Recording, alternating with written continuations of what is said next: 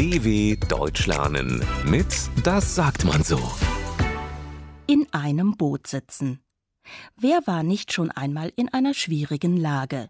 Gut, wenn man dann nicht alleine ist.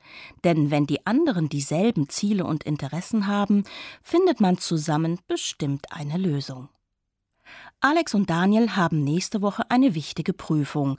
Wenn sie diese Prüfung nicht bestehen, dürfen sie nicht weiter an der Universität bleiben. Und der Professor ist nicht sehr rücksichtsvoll.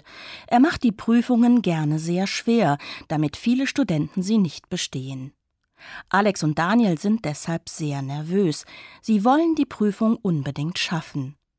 Sollen wir zusammen lernen? fragt Alex.